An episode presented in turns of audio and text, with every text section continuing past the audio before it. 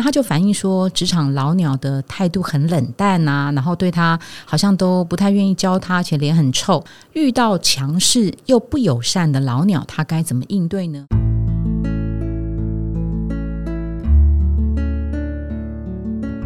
植牙诊所帮你一生都精彩，从新鲜到退休。Hello，大家好，我是主持人 Pola。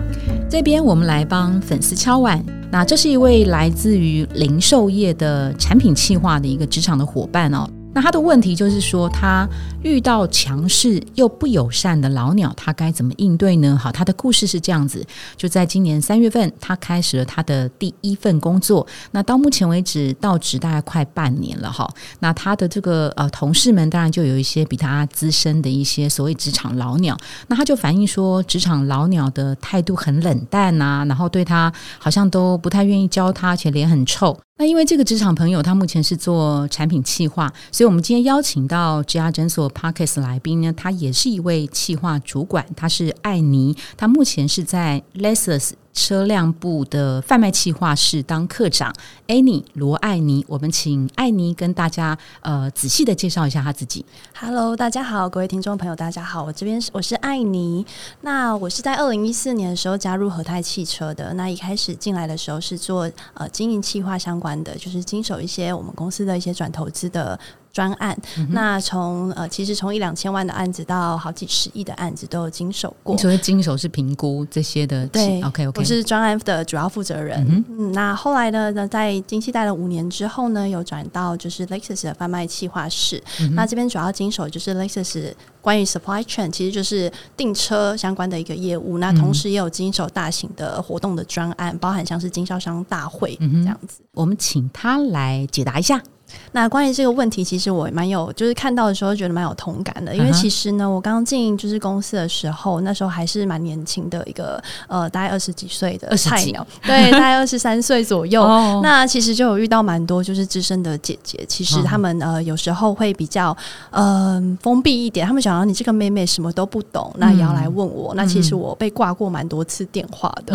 那有一次我印象很深刻，那位姐姐就是跟我讲，我请要跟她敲一个老板。时间，但他讲一讲，他就是呃，可能那天他心情不好，他就挂我电话，然后我就内心就觉得很焦虑，想说怎么办？是不是我哪里得罪他？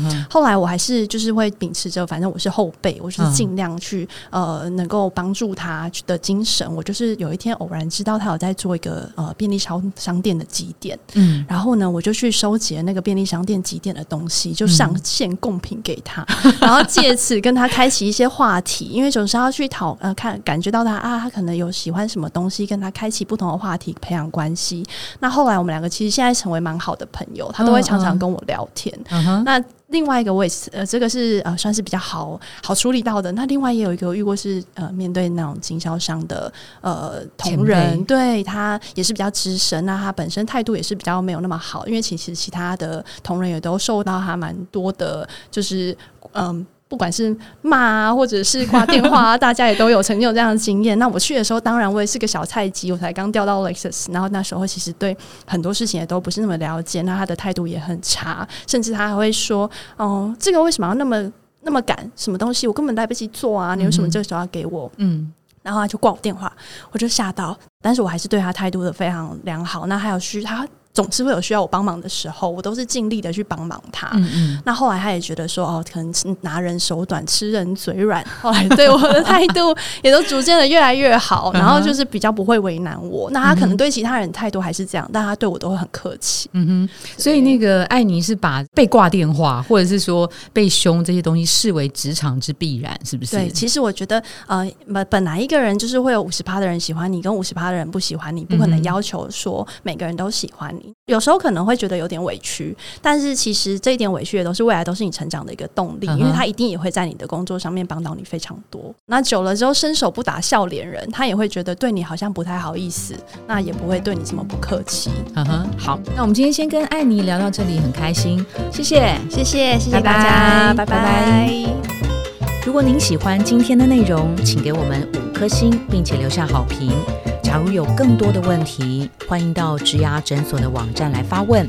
特别想听什么主题，请点击节目资讯栏的连结投稿给我们。也邀请您订阅追踪掌握最新的内容。我们下次见喽。